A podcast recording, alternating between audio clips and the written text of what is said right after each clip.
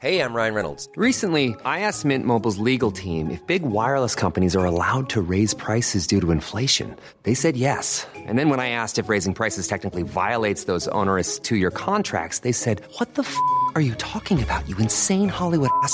So to recap, we're cutting the price of Mint Unlimited from $30 a month to just $15 a month. Give it a try at mintmobile.com slash switch. $45 upfront for three months plus taxes and fees. Promo for new customers for limited time. Unlimited more than 40 gigabytes per month. Slows. Full terms at mintmobile.com.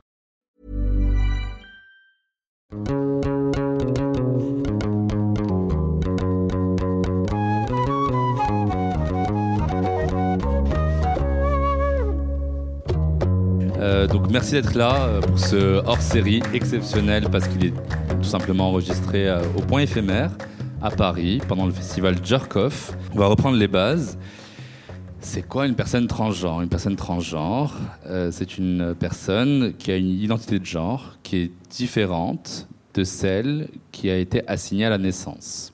C'est-à-dire qu'un homme trans, c'est un homme qui a été assigné de sexe féminin à la naissance. Une femme trans est une femme qui a été assignée de sexe masculin à la naissance. Ok? Jusque-là, tout est bon. La transidentité, sortez-vous de l'esprit que c'est un choix, que c'est une forme de dérèglement euh, hormonal, euh, psychique. C'est pas une mode. Et la transidentité, ce n'est pas non plus l'apanage d'une ethnie, d'une religion, d'un pays, d'une nation, euh, d'une race ou je ne sais quoi. Et vous le savez euh, peut-être, Jeans Podcast, c'est un podcast qui parle en particulier des personnes arabées ou musulmanes. Euh, en terre d'islam, peu importe l'époque, il a toujours existé des formes plurielles de transidentité ou de non-binarité. Je pense notamment au Bournéché en Albanie, je pense euh, au Bachaporesh et au Bachapoch en Afghanistan, je pense au Khawal en Égypte, au Khanit, au Sultanat d'Oman, je pense aussi au Goldigan en Mauritanie, au Sénégal. Ces personnes-là existent, ont toujours existé, elles sont là. Les personnes transgenres des communautés musulmanes aussi d'Asie ont existé sont toujours là. Je pense encore au Wari en Indonésie, je pense au Maknier en Malaisie, euh, chez les Boogies par exemple en Indonésie aussi. Il y a une culture euh, qui s'appelle les Boogies qui, sont, euh, qui reconnaissent euh, le sexe, et non pas le genre, le sexe masculin, féminin et intersexe, et qui reconnaissent cinq genres différents. Sachez que l'Indonésie est aujourd'hui le seul pays qui administrativement reconnaît cinq genres différents, lors même que c'est le pays le plus musulman au monde. Je préfère souligner aussi que le Pakistan et le Bangladesh, souvent euh, décrits comme euh, des pays arriérés ou sous-développés, etc., sont aussi des pays extrêmement à majorité musulmane et qui pourtant reconnaissent aussi ce qu'ils appellent le troisième genre. À l'époque même de la révélation coranique, donc il y a 14 siècles déjà, on savait que donc, le prophète de l'islam, euh, Mahomet, comme on dit en France, euh, avait accueilli chez lui des personnes qu'on pourrait appeler transidentitaires, non-binaires. Ce qu'on appelle les muhannatun en arabe, ce sont des personnes qui ressemblaient à des femmes quand elles étaient des hommes, a priori. C'est ce qui se rapprochait le plus de la question de la transidentité. En tout cas, il y avait des muhannatun, il y avait aussi des musajilats, c'est-à-dire, euh, disons, la définition opposée littéralement, hein, ça voulait dire des femmes qui ressemblaient à des hommes, mais c'est ce qui se rapproche le plus de ce que pouvaient être les hommes trans aujourd'hui. Ce sont des personnes qui avaient des, fonctions euh, sociales bien établies. Euh, on pense au, au Hijra, au Pakistan, en Inde, qui étaient souvent musiciennes, danseurs, danseuses, qui était Hit, la meilleure amie du coup de, d'Oum Salama, la sixième femme du prophète, qui était une personne transidentitaire aussi. Et elle était autorisée à euh, être dans les demeures du prophète, euh, à entrer euh, chez les hommes comme chez les femmes, à prier avec les hommes, avec les femmes, à ne pas demander aux femmes de se voiler devant elle, du coup. Donc c'était il y a 14 siècles, par la personne la plus légitime pour parler d'islam, a priori. Je voudrais juste que vous reteniez, euh, si vous êtes concerné par la question musulmane, euh, que vous n'êtes pas invité du coup à dérouler votre opinion sur le pour ou le contre de la transidentité en islam. Dans les rues de Bagdad, au IXe siècle, déjà, il y avait ce qu'on appelait aussi les roulamillettes, des, personnes qui, encore une fois, étaient dites comme s'habillant comme des hommes, donc des, des femmes qui s'habillaient comme des hommes. Il y avait en particulier euh, une personne qui s'appelait Harib, euh, qui aurait attiré les faveurs du prince El-Amin, le fils de, l'empereur abbasside euh, Haroun el-Rachid, et qui, euh, ce fils-là, n'aimait coucher qu'avec les hommes à l'époque, et oui, choquant, pour euh, accepter de coucher avec avec du coup ce qu'il aurait entendu comme étant une femme, en fait, Harry va complètement euh, expliquer son identité en tant qu'homme, euh, alors qu'il était assigné femme du coup à naissance, au IXe siècle à Bagdad en Irak. Donc on est déjà sur des preuves très très formelles, culturelles, historiques d'une transmasculinité racisée. Donc la transphobie n'aura pas raison des personnes trans. C'est juste que au lieu de choisir l'amour, finalement, les personnes euh, transphobes transitionnent elles aussi vers la haine. Alors, pour comprendre les transidentités, qui plus est les, transidentités qui sont racisées, il est nécessaire quand même de, faire un travail introspectif. Et je fais un appel là pour toutes les personnes auditoristes qui nous écoutent et pour les personnes dans la salle qui sont concernées par la question euh, de la race ou de l'islam en général. Euh, je voudrais qu'on on puisse méditer là-dessus et entrer en solidarité avec nos frères, nos sœurs, nos adelphes euh, trans et ou non binaires. On est à même de tendre la main, on est à même de comprendre en fait l'autre euh, dans son identité et ne pas le fétichiser comme les femmes trans racisées le sont. Et ne pas euh, se faire contrôler par la police à tous les coins de rue parce qu'on est un homme trans racisé. C'est ça en fait la transphobie.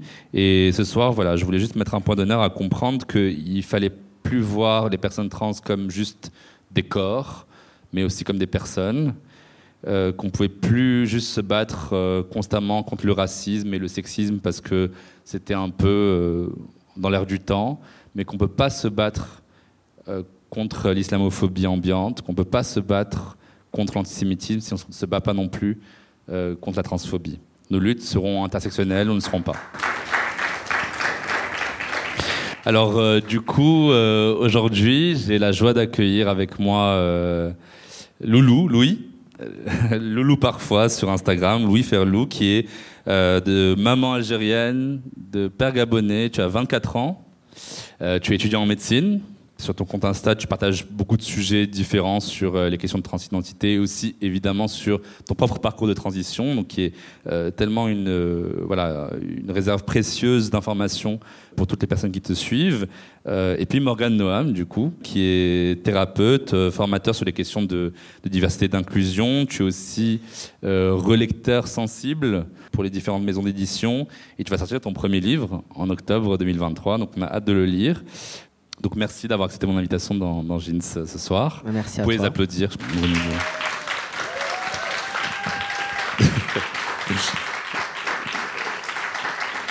Alors pour commencer, on va partir vraiment du, du B à bas. hein. Euh, je sais qu'il y, a une- y panique générale quand même quand elle se trouve devant une personne trans. Euh, ils savent plus quoi dire, ils savent plus quoi faire, euh, comment il faut parler, comment il faut dire, etc.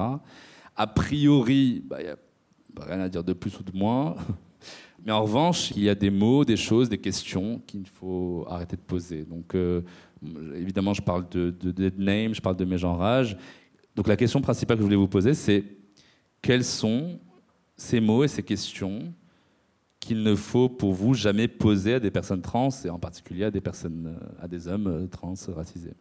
Bah, tu les as un petit peu nommés. hein, le fait de... En fait, c'est des questions qui vont, je pense, reposer sur la curiosité euh, essentiellement.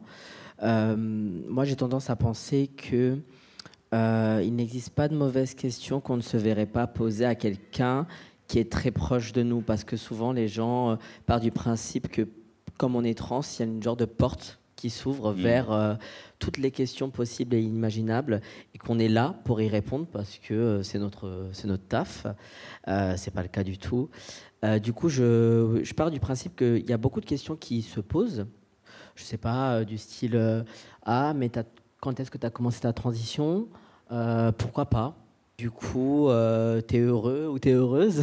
Pourquoi pas Maintenant, c'est vrai que euh, le comment tu t'appelais avant, je vois pas vraiment l'intérêt parce que là, c'est vraiment purement de la curiosité. Même si la personne vous répond, qu'est-ce que ça vous apporte? Est-ce que, est-ce que vous comprenez mieux la transidentité là maintenant qu'elle vous a dit son ancien prénom qui, lui a, qui a été donné par son père et sa mère? Je ne pense pas. Est-ce que là, demain, si quelqu'un vous pose une question sur la transidentité vachement euh, pointue, est-ce que c'est la personne qui vous a donné hier son dead name qui va vous aider à répondre? Je ne pense pas non plus. Maintenant, euh, il y a aussi la façon de formuler les questions. Demander. euh, et du coup, euh, pour une opération, euh, moi, si demain je rencontre quelqu'un qui va enlever sa poitrine, ça se passe comment? Pourquoi pas? Maintenant, si tu me demandes qu'est-ce que j'ai entre les jambes, bof. Si tu me demandes comment ça se passe quand on veut faire une opération de réassignation sexuelle, est-ce qu'il y a des spécialistes qui font ça en France? Comment ça se passe? Pourquoi pas? Si tu me demandes la taille de ma bite, bof. Donc c'est aussi la formulation qui fait la question, je pense, parce qu'on a droit de s'intéresser euh, à la transidentité, on a droit de s'intéresser aux, aux opérations, savoir comment ça se passe, qu'on soit concerné ou pas, je pense que c'est important. Maintenant, il y a aussi la manière de le demander, que ce ne soit pas directement dirigé vers la personne, que ce ne soit pas curieux de savoir vraiment ce qui se passe euh, en dessous de ses vêtements ou dans son intimité, parce que ça ne se fait pas tout simplement. Je veux dire, quand on pose des questions euh, sur euh, les relations sexuelles d'une personne trans, on ne demanderait pas ça à quelqu'un de cis dans la rue. euh, Enfin voilà, comment ça se passe avec ton ta partenaire, qui est en dessous, qui est au-dessus. Enfin, ça se demande pas. Enfin voilà, pareil pour une personne trans. Donc c'est pour ça que je dis, on, on poserait pas des questions là à une personne cis. Je vois pas pourquoi nous on doit prendre le tarot pour les autres quoi. Je pense que juste ce qu'il est important aussi de prendre en compte, c'est le degré de proximité que vous avez avec la personne face à vous. Effectivement, euh, comme le disait très bien Louis, on a tendance à penser que les personnes trans sont un peu des préposés à toutes les questions sur le genre, sur les transidentités, que ce soit de manière globale ou sur leur parcours personnel. Et donc du coup, effectivement, si cette personne trans est un ou une inconnue pour vous, évitez, parce que ça ne vous regarde pas. Euh, après, voilà, toujours se poser la question de quel est le but in fine de, euh, de, cette, de cette question. Qu'est-ce que je cherche à savoir? Qu'est-ce que ça va m'apporter? Est-ce que finalement c'est important dans la relation que j'entretiens avec cette personne? Et à partir du moment où vous vous rendez compte qu'il s'agit davantage de curiosité, qu'il s'agit davantage de... et aussi qu'il s'agit davantage d'une question à laquelle vous pourriez trouver une réponse sur Google, n'hésitez pas à sortir votre téléphone plutôt. Voilà. Très bien dit. Euh, et puis aussi, je rajoute, euh, en dehors des choses à, à pas dire ou demander, euh, il y a aussi, euh, moi, ce que j'appelle euh, la transphobie douce, c'est les mauvais compliments. Ah, c'est bien fait. C'est super gênant. Voilà, quand tu dis ah je suis trans, ah c'est super bien fait, j'aurais pas dit. Mais tu ressembles vraiment à un vrai mec. Nul, nul zéro. Voilà. J'aurais jamais cru que t'es. Mais du coup t'étais t'étais une femme avant. L'idée n'est pas mauvaise. Je dis pas que je ne suis pas née assignée femme, je le sais, je suis au courant. Euh, mais la formulation, elle, est mauvaise. Je vais pas le prendre mal parce que souvent je me dis que c'est de la maladresse. Mais si ça pouvait être évité, ce serait cool. Et ça peut être évité s'il y a derrière une éducation euh, personnelle qui est faite. Et ça, c'est un travail euh, de chacun et chacune. Euh, pour rebondir sur ce que tu dis, effectivement sur les faux compliments, euh, il y a beaucoup de personnes cis qui veulent se comparer aux personnes trans, euh, dans le sens, le nombre de fois, je pense que tu as dû très certainement l'entendre aussi, le nombre de fois où on m'a dit, oh là là, mais moi je suis un vrai mec et pourtant je suis pas aussi stock que toi, quoi. Oh là là, moi je suis né mec et pourtant j'arrive pas à me faire pousser la barbe. Bah écoute, tant pis pour toi, désolé, qu'est-ce que tu veux que je te dise? Donc Souvent, c'est tu fais comment? Bah, Je me pique tous les mois. ça. Alors justement, parlons un peu de ça parce que du coup, il y a cette, notion aussi qu'il faut expliquer, je pense, euh, en amont, qui est la notion de passing. Je pense que c'est important de pouvoir le dire.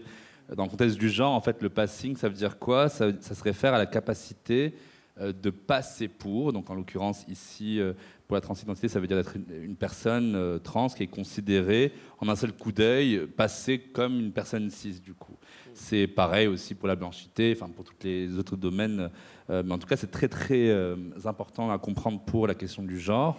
Euh, alors vous avez tous les deux du coup un super passing, comme vous venez de le dire, et j'imagine que ça améliore votre quotidien en termes de ce qu'on appelle l'euphorie de genre. Donc encore une fois, l'euphorie de genre, c'est euh, le fait de pouvoir euh, être dans un sentiment de bien-être, de confort, dans le genre de lequel euh, on se sent du coup appartenir. Malheureusement, la transphobie n'est jamais bien loin, puisque beaucoup de personnes cis qui en fait finissent par découvrir que vous êtes trans, alors là, du coup, même si vous avez un super passing, du coup, elles se sentent trahies. Donc si les hommes trans sont des hommes, est-ce que vous vous devez de décliner votre identité trans à tout le monde Non, très clairement, on ne doit, alors que ce soit par rapport au genre, que ce soit par rapport à sa sexualité, on ne doit rien à personne. Effectivement, encore une fois, ça dépend du degré de proximité. Si c'est une personne avec qui vous comptez relationner sexuellement, avec qui vous vous engagez romantiquement, effectivement, peut-être que c'est important de pouvoir le mentionner. Si c'est euh, votre gynéco, si c'est votre urologue, effectivement, peut-être que là, ça, a un impact. Mais non, on ne doit pas décliner notre identité. Pour revenir sur cette question de passing, que euh, le passing, c'est quand même quelque chose que toutes les personnes trans ne recherchent pas, qui n'est pas euh, primordial d'avoir pour une personne trans. C'est pas, pas parce que tu passes bien que tu es du coup une vraie personne trans, une bonne personne trans. Il faut rappeler quand même que le passing euh, c'est quand même quelque chose de très très très cisnormé, très hétéronormé, euh, très patriarcal, très colonial, parce qu'on vient contrôler finalement l'expression de genre et l'aspect corporel euh, en fonction d'aspects typiquement masculins ou typiquement féminins, mais il faut très clairement le dire, ce sont des aspects typiquement blancs. Ce ne sont pas des aspects typiquement racisés. Et donc du coup, on le sait, par exemple, les femmes noires ne sont, euh, très souvent euh, considérées comme des hommes parce qu'elles ne respectent pas les standards de la féminité occidentale blanche. Et donc du coup, toute cette question de passing, ça aussi finalement ses racines coloniales. Et c'est vraiment important de pouvoir euh, prendre en considération que euh, quand on est une personne trans, on ne doit pas avoir un passing. C'est-à-dire que si on n'a pas envie de faire d'opération, si on n'a pas envie de prendre d'hormones, si on a envie de s'habiller de manière androgyne, on peut et c'est OK. Après, bien évidemment, il y a des questions de sécurité qui rentrent en jeu. Mais euh, on ne doit le passing à personne et on ne doit la déclinaison de notre identité à personne. Donc on n'est pas obligé de transitionner, ça c'est extrêmement important à dire aussi, pour être une personne trans. Euh, on a tendance à aussi beaucoup essentialiser euh, le fait trans comme étant un objectif de transition et un parcours qui serait... du coup je te pose la question à toi Louis, est-ce qu'il y a autant de parcours de transition qu'il y a de personnes trans? Bah oui, comme les personnes cis. De toute façon, chaque personne cis est différente, euh, soit physiquement, mentalement, euh, euh, son rapport avec son corps. Enfin, il y a tellement de, de- de pluralité de personnes.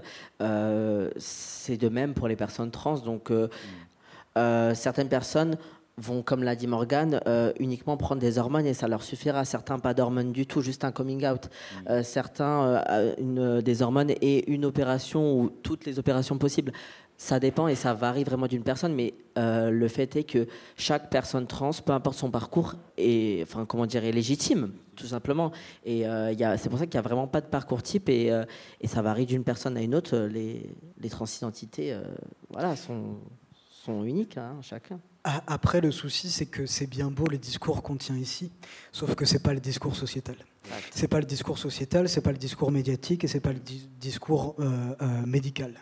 C'est-à-dire qu'effectivement, il y a un peu ce fantasme que les vraies personnes trans, ce seraient les personnes trans qui le sauraient depuis l'enfance, qui auraient toujours su, qui, euh, d'une manière très stéréotypique, jouaient avec des jouets de l'autre genre, quoi que cela veuille dire, avaient un attrait pour telle couleur, tel vêtement, telle instance de sociabilité. Et Ah, Parfois, La- c'est le cas. hein. Parfois, c'est le cas. Parfois, c'est le cas. Mais sauf que, malheureusement, la médecine, aujourd'hui, euh, calque son approbation de nos identités sur ce discours-là et sur ce euh, narratif trans universel. Euh, D'ailleurs, dans les commissions à l'hôpital, pour pouvoir approuver ou non un début de transition, il y a ce qu'on appelle un critère extrêmement dégueulasse qui s'appelle le critère de crédibilité esthétique. C'est-à-dire que les médecins vont euh, un peu de manière très très approximative évaluer si oui ou non vous allez être crédible après transition hormonale chirurgicale dans le genre qui est le vôtre. Donc du coup, si les médecins partent du principe que vous ne serez pas crédible en tant qu'homme ou en tant que femme, ils peuvent vous refuser l'accès euh, aux, euh, aux, traitements euh, hormonaux et chirurgicaux.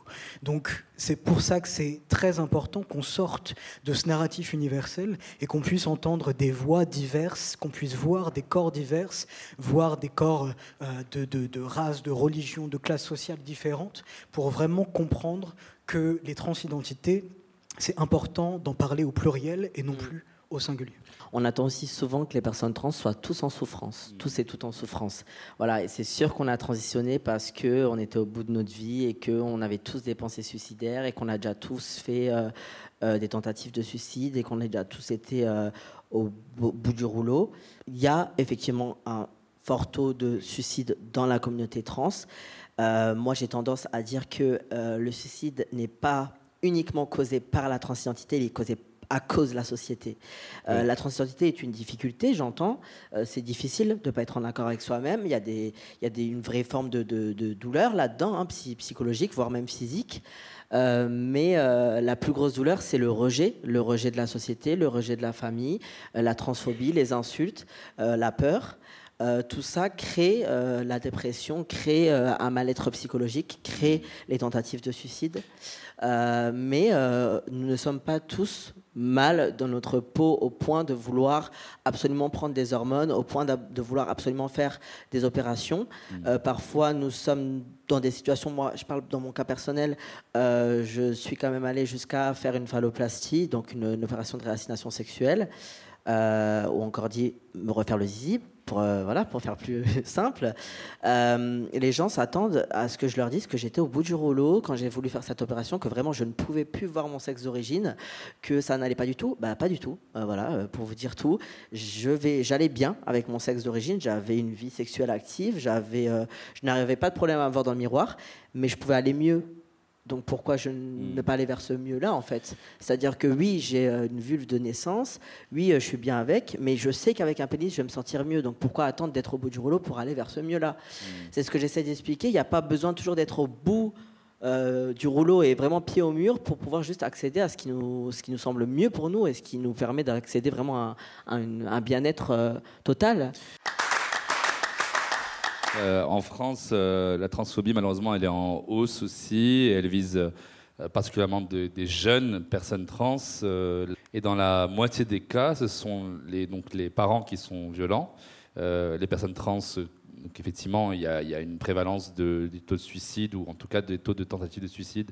C'est sept fois plus important pour les personnes trans. On sait aussi que 80% des personnes trans aussi en France ont été victimes d'agressions verbales ou physiques. On sait euh, que 56% euh, d'entre elles plongent dans une forme de dépression après ces agressions-là, euh, que du coup, il y a la moitié des personnes trans aussi qui ne veulent pas aller chez le médecin après, ou chez le psy, parce qu'ils ont très très peur du parcours de soins et de ce qui peut advenir. Donc du coup, je me tourne vers toi, Morgane, puisque du coup, tu es thérapeute. Est-ce que tu peux nous parler un peu quand même de, ces, de ces violences-là psychologiques qui sont vécues tout au long du parcours de transition euh, potentiel, être une personne trans, se sentir trans euh, aujourd'hui, qu'est-ce qu'on peut rencontrer comme violence extérieure euh, de l'ordre psychologique? C'est très compliqué finalement. moi, quand je donne des formations, très souvent, on est étonné de la violence auxquelles les, les personnes trans sont confrontées.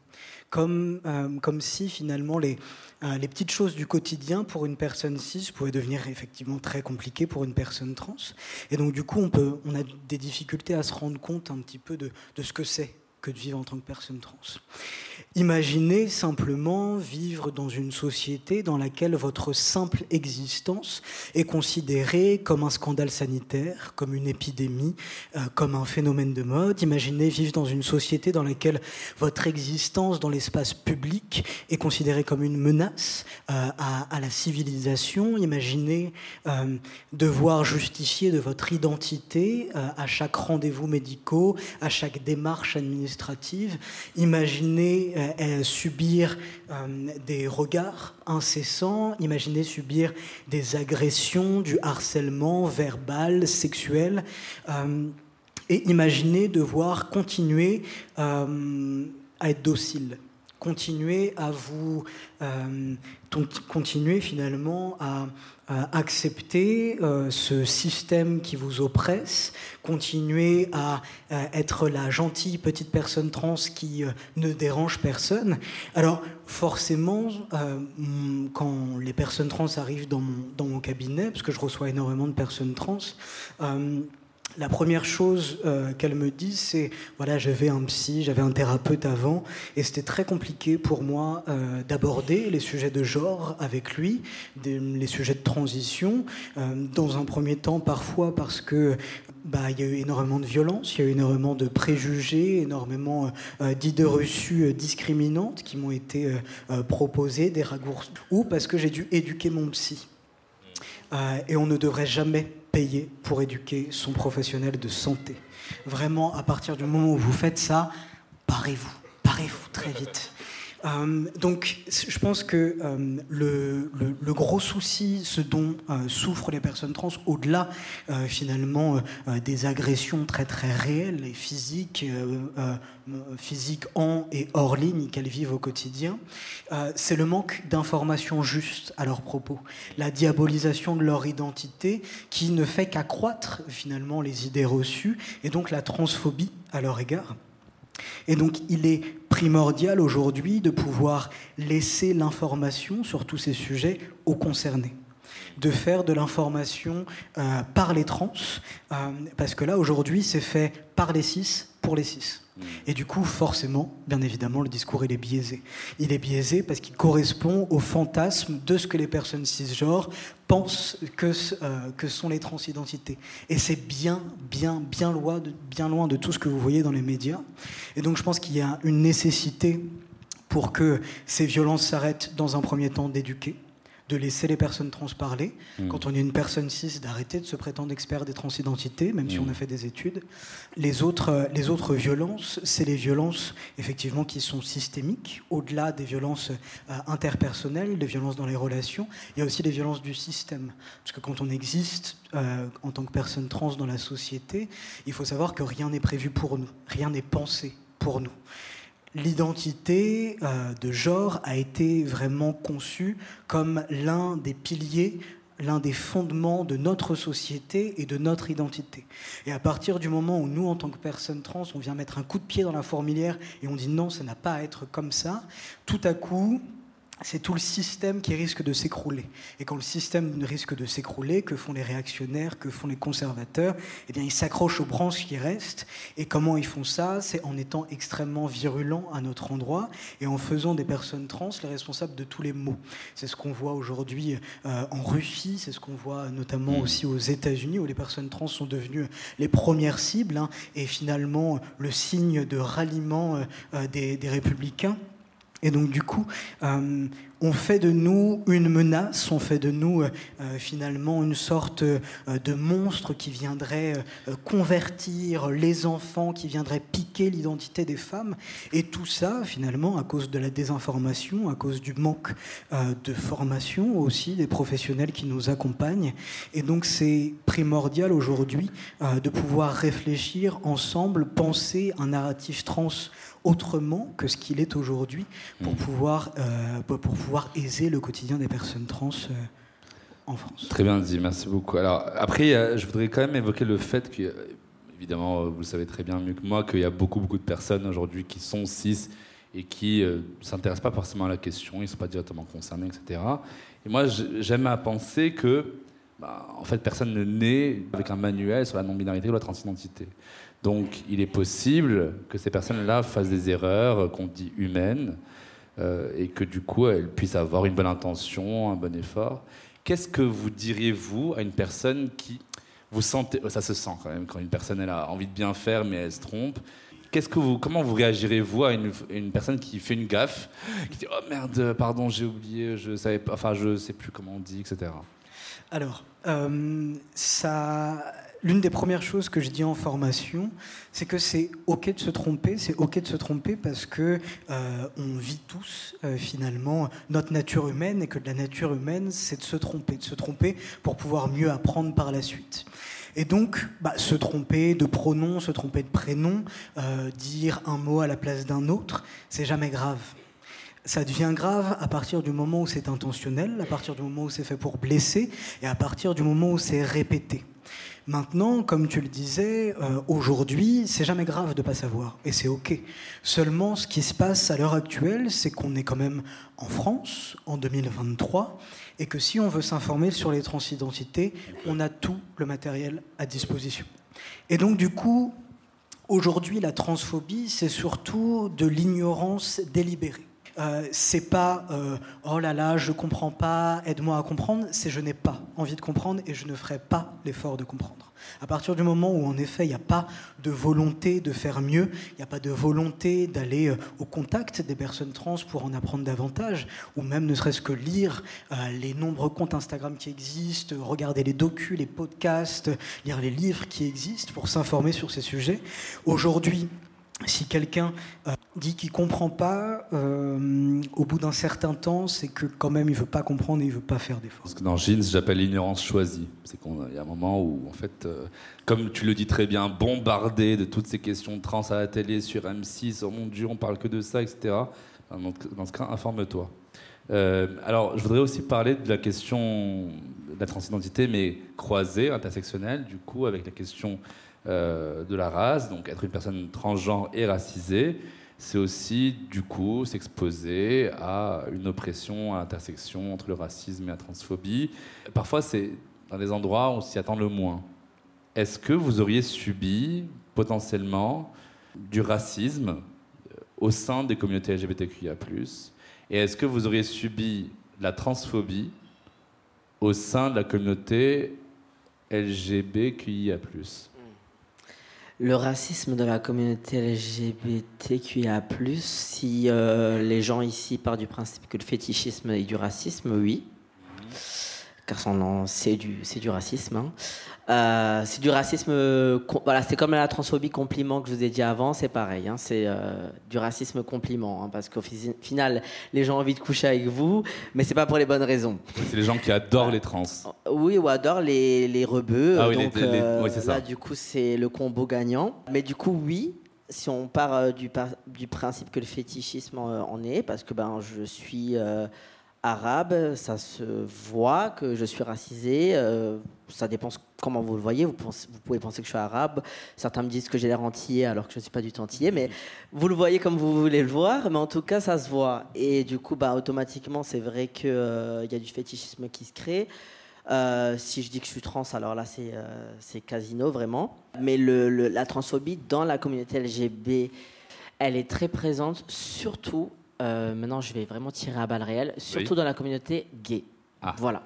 La communauté gay euh, met beaucoup le pénis dans une sorte de euh, cristallisation, si je peux dire ça comme ça. Du coup, il y a tout un, toute une image du pénis qui est super important, le rapport pénétratif, la performance, le membre, le partenaire bien membré, etc. Alors quand vous êtes un mec trans gay parce que voilà, euh, le genre n'a absolument rien à voir avec l'appartenance la, sexuelle, l'attirance sexuelle. Quand vous êtes un homme trans gay dans des soirées homosexuelles majoritairement 6, 99% 6, et que vous entendez à longueur de soirée Ah, la chatte, ça me dégoûte. Vous faites quoi quand vous êtes en plein milieu de tout ça et que vous êtes là pour, comme n'importe qui d'autre, chercher possiblement un partenaire, un coup d'une nuit, un coup d'une vie, j'en sais rien, vous faites ce que vous voulez et que vous entendez que possiblement ce que vous avez entre les jambes est en train de dégoûter euh, la quasi-totalité de la salle, bah, vous avez envie de vous tirer. Euh, Est-ce qu'il n'y a pas un truc euh, aussi du fait que tu sois une personne racisée, qu'on s'attend de toi en tant qu'homme, que, que, tu es encore plus un gros membre Peut-être bien. moi, ce, que je, ce que je partage là, c'est enfin, j'ai déjà été dans des, dans des, je, je, suis majoritairement, je suis pas homosexuel, mais je suis majoritairement dans des dans des endroits homosexuels et j'avoue que c'est une phrase que j'entends souvent. Je l'entends tout le temps.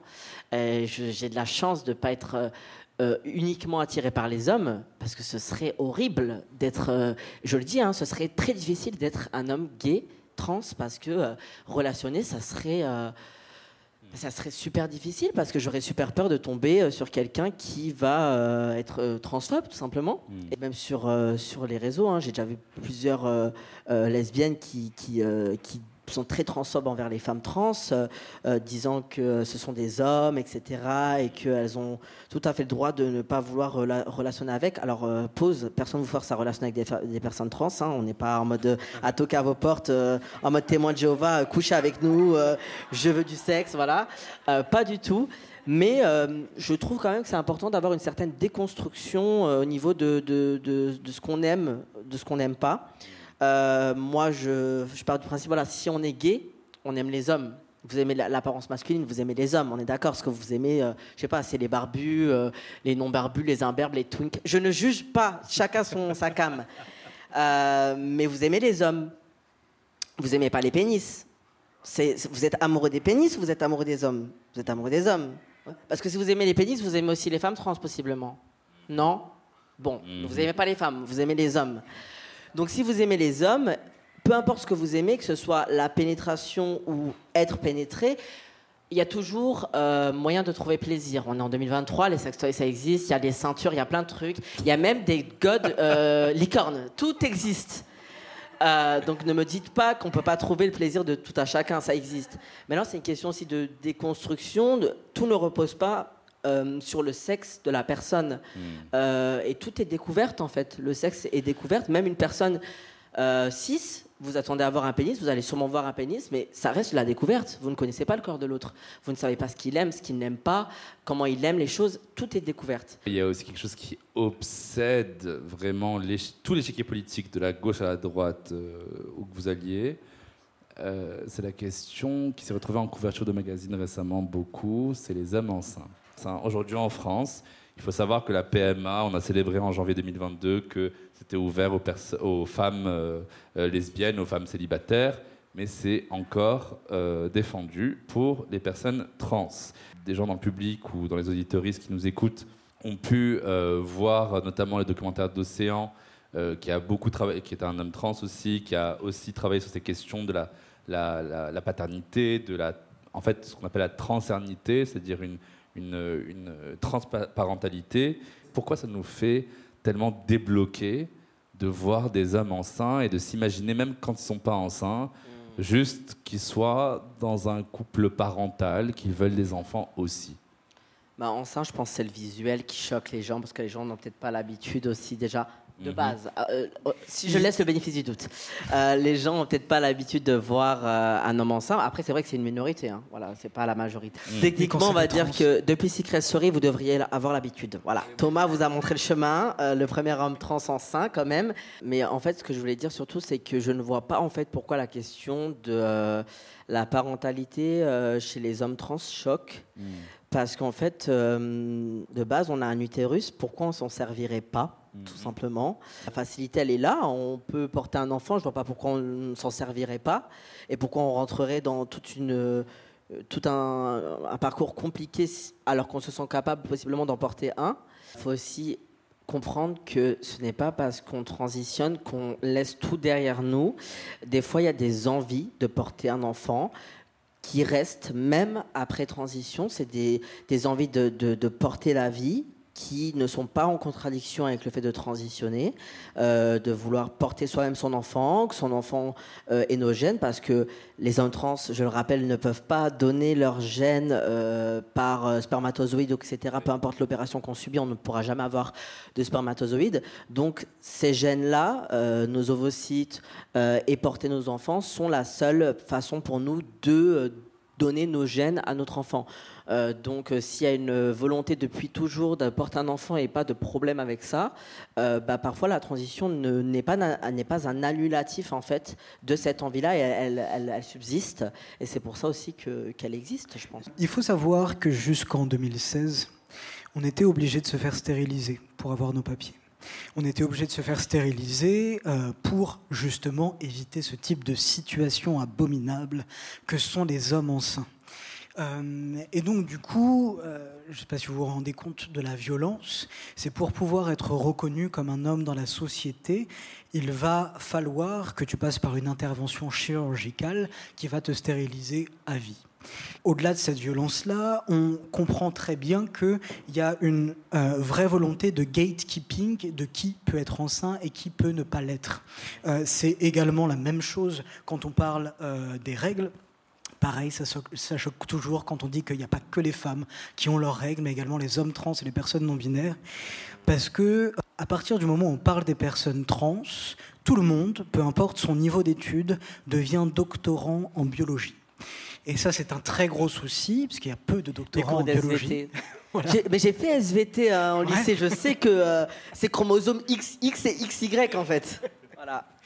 Sauf que en effet, les cours de SVT de quatrième ne suffisent pas comprendre la biologie et ne suffisent pas pour se dire, pour se dire expert et que, en effet, au-delà du XX, du XY, il y a tellement tout un tas, euh, tout un éventail d'identités et, d'identités sexuées aussi. Mais donc, du coup, à partir du moment où on dit qu'on est trans, tout à coup, on a forcément Jean-Michel, expert en biologie, qui vient nous expliquer que c'est une abomination euh, de transformer nos corps, que c'est une abomination de laisser avoir finalement quelque chose qui serait de l'ordre euh, il y a quelques années du freak show. C'est-à-dire qu'il y a quelques années, il y avait des femmes à barbe qui étaient dans les freak shows.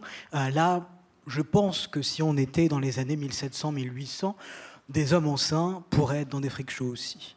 Euh, et que c'est cette figure de la monstruosité, de l'anormal, de l'hors norme, du marginal, qui vient un peu euh, bouleverser, encore une fois, mais c'est aussi important de le regarder d'un point de vue systémique. C'est-à-dire que ça vient bouleverser l'ordre hétérosexuel l'ordre hétérosexuel qui régit l'intégralité de notre système. À partir du moment où il y a une image qui vient choquer à ce point-là, on l'a vu euh, notamment lors de l'affaire du planning familial, hein, où le dessinateur qui avait dessiné cette affiche avec un homme enceint euh, s'était pris un harcèlement euh, incroyable, ça vient choquer, ça vient montrer des réalités qui sont caché depuis la nuit des temps, parce que les hommes enceints, ça existe depuis la nuit des temps. Et comme le disait très justement Louis, pour être enceint, bah, il faut un utérus. Voilà, il faut être en capacité de porter un enfant, et jusqu'à preuve du contraire, c'est tout ce qui est nécessaire. Et donc du coup, euh, si on est tant attaché à la biologie que ça, on devrait le savoir. Euh, je pense que c'est important quand on parle euh, de PMA pour les personnes trans, on parle aussi de PMA pour les femmes cis. Et il est important d'arrêter de, décorréler ces deux euh, luttes-là. Les luttes féministes sont des luttes trans et les luttes trans sont des luttes féministes. et ce qu'il y a derrière cette interdiction de la PMA pour les personnes trans, c'est encore une fois une volonté de contrôle des corps. Et on l'a très bien vu aux États-Unis, ça a commencé par taper sur les personnes trans pour arriver à la déconstitutionnalisation. C'est compliqué à dire comme mot. Voilà, de l'avortement. Donc, à partir du moment où on commence à s'attaquer aux droits trans, sachez qu'on arrive pour les droits cis juste après. Et qu'il est du coup impératif de se dire je me bats pas pour les droits trans, mais je me bats pour nos droits. Parce que l'ennemi, il est toujours commun. Euh, oui, vous pouvez applaudir. Alors, euh, je voudrais quand même parler un peu, parce que c'est aussi sujet de, de jeans, de spiritualité, de religion, du fait d'être racisé, mais aussi de pouvoir avoir, euh, je sais pas, ce grand autre qui, qui nous regarde de là-haut ou d'ailleurs, peu importe. Mais toi, Louis, tu es musulman.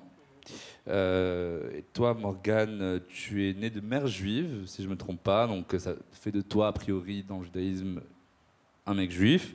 Dans le judaïsme aussi, euh, c'est-à-dire dans la littérature juive rabbinique, la Mishnah, il existe des personnes qui sont appelées tumtum, qui auraient euh, le sexe dit caché. Il y a même, donc dans en fait, la tradition kabbalistique, ce qu'on appelle le Zohar, chez les personnes juives, un cas d'une femme qui a une âme d'homme. Et ça, dans la Kabbale à l'époque, ça présente clairement le cas de la transidentité comme existante. Donc même quand on va plus loin que l'islam, plus loin que la chrétienté, chez les juifs, et même avant ça, avant les monothéistes, ça existait. La question que je voulais vous poser à vous deux, c'est quelle place la spiritualité en général, voilà, est-ce que ça a une place, est-ce que ça a un impact pour vous dans votre parcours euh, de transition, dans votre parcours de compréhension de qui vous étiez Et est-ce que vous aviez envie de faire aussi communauté euh, au sein de cette spiritualité, de vos dans ça? Euh, pour moi, la spiritualité euh, avant, c'était même pas envisageable, euh, enfin, comme je l'entends maintenant, euh, parce que ben, les, enfin, de base, quand on n'est pas pratiquant, on a tendance à partir directement du principe que les religions ne sont pas faites pour les personnes LGBT.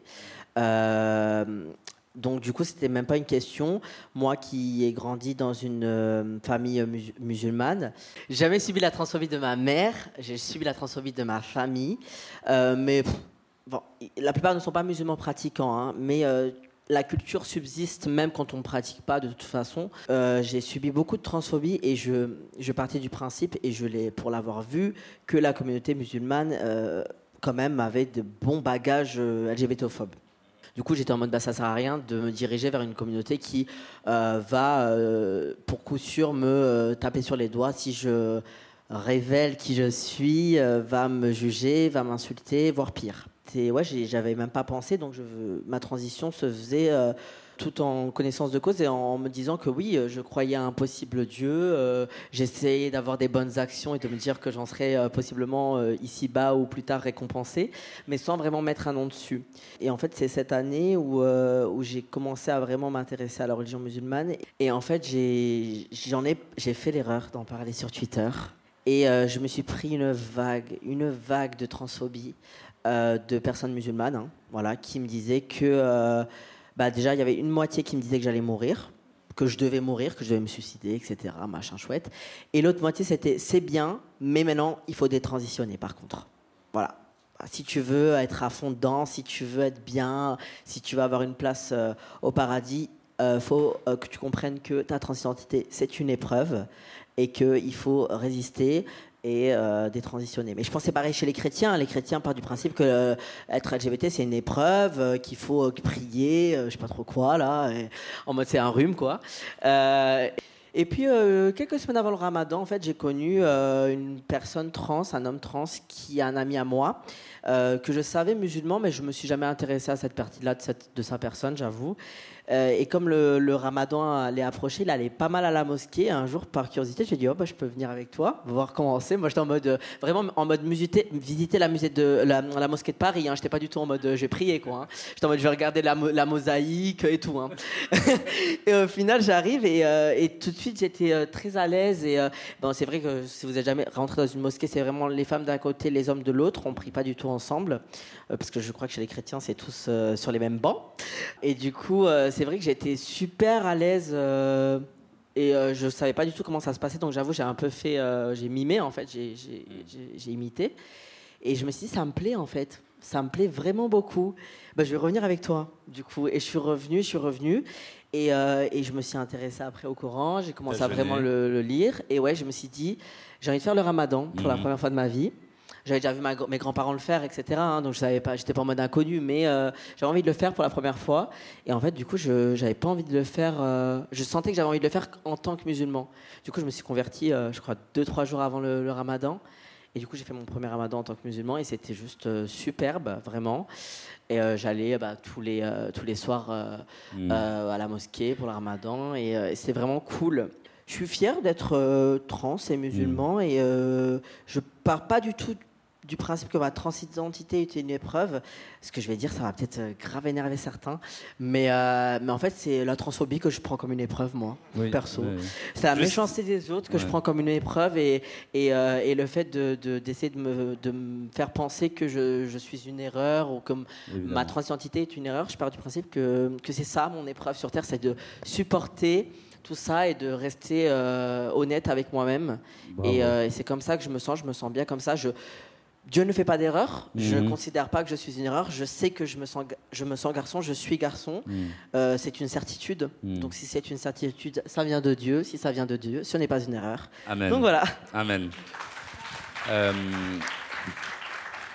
à toi, Morgane, juste pour euh, finir sur ces questions, la spiritualité, est-ce que ça t'a apporté quelque chose? Euh, alors, avant ma transition, euh, je me considérais comme juif. Effectivement, j'ai été élevé dans une famille juive, de mère juive. Euh, le judaïsme, la religion en tout cas, se passe par la mère. Il y avait beaucoup de traditions dans ma famille. J'ai même fait ma bat mitzvah à l'époque, que j'appelle bar mitzvah maintenant, c'est l'équivalent de la communion chez les juifs. et je l'ai fait à 13 ans. 13 ans, normalement, c'est l'âge effectivement où les hommes le font. Euh, je ne l'ai pas fait à 12 ans, alors que normalement j'aurais dû le faire à cet âge-là. Peut-être que ça aurait pu être un, petit signe de quelque chose, mais je n'ai pas compris. Euh, Quoi qu'il en soit, le judaïsme, ça a été quelque chose de très très important pour moi. Euh, venant de mes grands-parents aussi, c'était euh, quelque chose euh, qu'on m'a légué comme un cadeau, parce que beaucoup de ma famille a été dans les camps, et donc forcément, c'était aussi un, un, un symbole de fierté de se réapproprier ce pourquoi on nous avait tués. Et du coup, est arrivée euh, ma transition et pour moi c'était important de pouvoir changer mon certificat de communion, on va dire ça comme ça, donc de changer mon certificat de bat mitzvah en certificat de bar mitzvah pour être reconnu comme un homme dans la religion. C'était important pour moi que voilà, c'était une chose que la société me reconnaisse, c'en était une autre que la religion le fasse aussi. Et donc je suis arrivé devant mon rabbin euh, et le rabbin m'a demandé pour pouvoir euh, se faire euh, des, tests médicaux. Des tests médicaux, des bilans sanguins, des, courriers psychiatriques. et je pars du principe comme l'a très bien dit Louis, que Dieu n'a pas besoin de voir des examens sanguins pour accepter ses enfants. Et donc, j'ai refusé absolument euh, de me soumettre à ces demandes. Et à partir de ce moment-là, c'est vrai que ça m'a fait m'éloigner de la religion. Euh, parce que j'ai pas trouvé un accueil, j'ai trouvé euh, des demandes de justification sur qui j'étais qui n'avaient pas lieu d'être. Bon, j'ai fait le Talmud, j'ai fait donc l'éducation religieuse. on m'a enseigné des, des, dogmes et une manière de se comporter à l'époque en tant que femme qui était très très binaire, très très hétérosexuelle et très très soumise. Et, déjà là, ça m'avait mis un, petit peu la, euh, la puce à l'oreille. En tout cas, c'était pas ok pour moi. Et donc, il y a eu un premier éloignement à ce moment-là. Et vraiment, l'éloignement définitif s'est fait à partir de cette rencontre avec ce rabbin euh, qui a pas su m'accueillir comme il aurait dû m'accueillir. Néanmoins, euh, voilà, j'ai continué à avoir une spiritualité. J'ai continué à croire en une, une présence, alors que je nomme pas, mmh. mais qui est là, qui veille sur moi. Et puis surtout, j'ai compris que euh, c'est moi, c'est ma force qui m'a permis de faire ça. Mm. Euh, et donc du coup, euh, je me suis dit qu'effectivement, j'avais des personnes qui veillaient sur moi, mais la force pour pouvoir subir et faire l'expérience de ce parcours, elle venait de moi et de ma communauté et de mes ancêtres trans. Amen. Alors on va conclure, mais avant, dans chaque épisode de Jeans, on déconstruit ensemble un mythe ou un mytho qu'on m'a dit ou que j'ai souvent entendu. Euh, alors j'ai notamment une amie enceinte qui m'a dit euh, récemment, je cite, Moi ma fille, je l'aimerais quoi qu'il arrive, même si elle me dit à 8 ans qu'elle est trans, qu'elle veut devenir un garçon. Mais en, revanche, si elle veut, je lui dirai d'attendre jusqu'à 18 ans. Euh, Jamal, tu vas quand même pas me dire qu'à 8 ans, elle sait déjà. Qu'est-ce que vous lui auriez répondu à ma place? Elle sait. Elle sait clairement. Comme tu as dit avant, il n'y a pas de parcours type. On attend à ce que les personnes trans euh, toutes sachent euh, qu'elles sont trans depuis qu'elles sont enfants. C'est pas le cas. Certains, si. Voilà, moi j'avais 4 ans, je, déjà, je mettais déjà des mots dessus. Encore fallait-il vouloir les entendre, ces mots. Euh, ma mère s'en veut encore aujourd'hui, pourtant on est très fusionnels elle et moi, je ne lui en veux pas du tout, mais elle s'en veut encore aujourd'hui de ne pas avoir eu une oreille assez attentive pour entendre que moi qui pleure parce qu'on m'a habillé en rose, moi qui pleure parce qu'elle me met des jupes, qui pleure parce qu'elle me met des, des, collants, qui lui demande quand est-ce que mon pénis va pousser pendant euh, les 4, 5, 6 premières années de ma vie ça ne veut pas dire que euh, je suis juste en questionnement et, euh, sur les corps et que je suis juste en train de grandir. Non, c'est un appel de détresse en fait. Euh, un enfant trans qui dit à 8 ans qu'il se sent là, dans, ce cas-là, garçon, ça ne veut pas dire que l'enfant va faire une mamec à 8 ans. Il hein, faut se calmer. Hein, qui va pas, se piquer. Hein, c'est, faut prendre aussi, faut pas voir un loup alors que c'est un, un petit agneau quoi. Euh, L'enfant euh, va peut-être juste avoir besoin que vous le genriez au masculin, euh, possiblement lui proposer de choisir un, nouveau prénom, possiblement de l'aider à, en parler autour de lui pour que la famille ou les amis le genre au masculin. C'est une transition déjà qui se fait de façon sociale, qui est là pour aider l'enfant, peut-être l'aider à ch- choisir des nouveaux vêtements qui, lui permettront d'être plus à l'aise. Vous l'avez peut-être forcé jusqu'ici à mettre euh, des t-shirts Polly Pocket. Là, il serait peut-être temps de switcher sur des trucs qui lui plaisent, qui sont peut-être moins genrés ou genrés euh, à, son, à ses goûts. Euh, c'est ça d'abord euh, transitionner. C'est pas que des médocs, c'est pas que des opérations, c'est c'est aussi de, ma- de manière sociétale.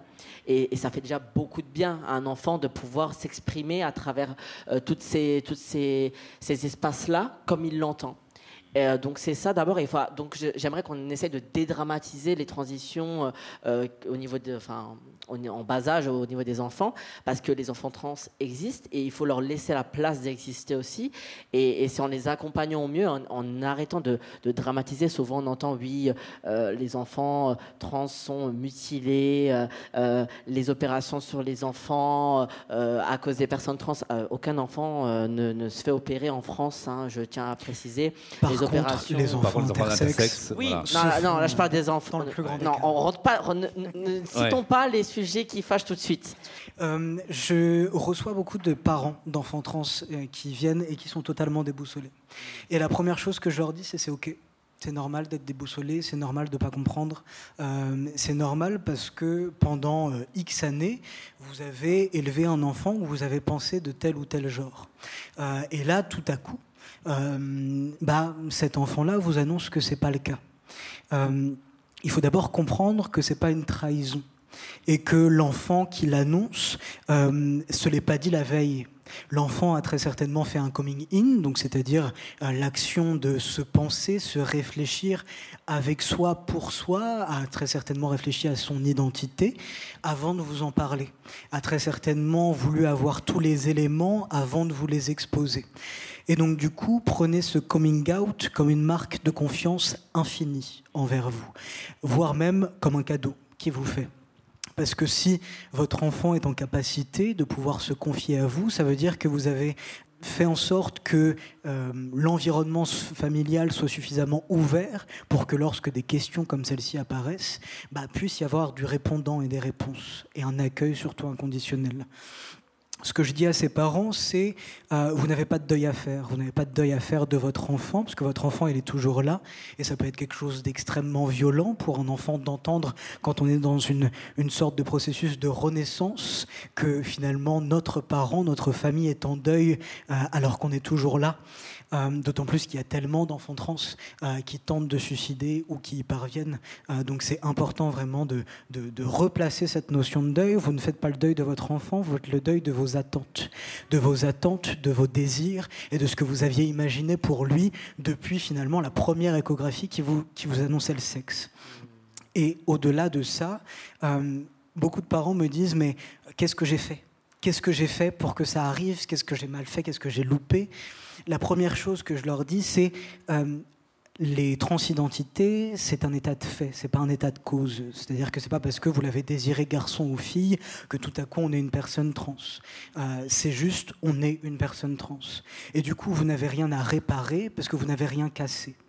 Et à partir de ce moment-là, la seule chose que vous avez à faire, c'est dans un premier temps prendre soin de vous pour pouvoir être à même de prendre soin de votre enfant, prendre soin de votre chamboulement, euh, du bouleversement systémique, familial qu'il est en train de se poser, pour être à même d'accueillir votre enfant. Et c'est tous les enfants queer sont des cadeaux pour les familles.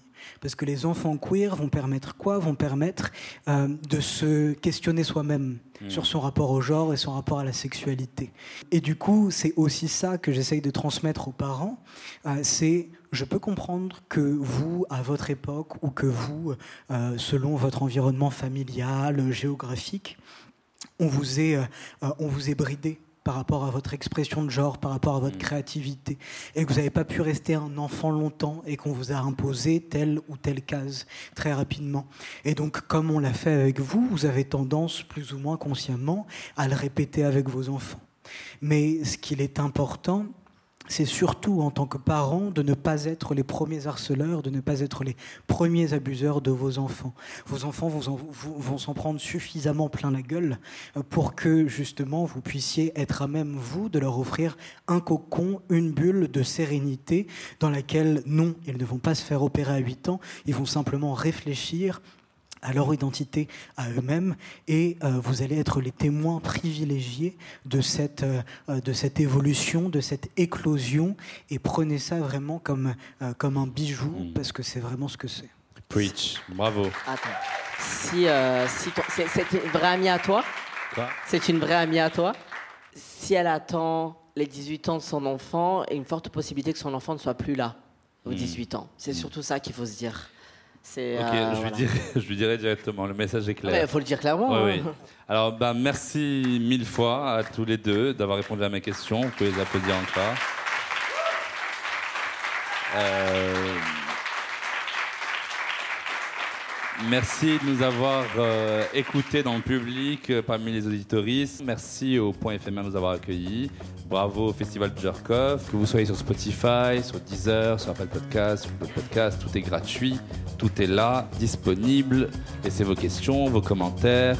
Euh, partagez autour de vous, abonnez-vous bien sûr, euh, podcast sur Instagram. Merci, bonne soirée.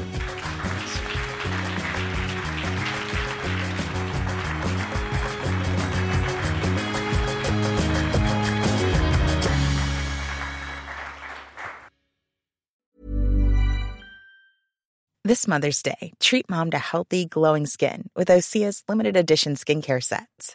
Osea has been making clean, seaweed infused products for nearly 30 years. Their advanced eye care duo brightens and firms skin around your eyes, while the Golden Glow Body Trio nourishes and smooths skin all over. Go to OSEAMalibu.com and use code MOM for 10% off your first order site wide.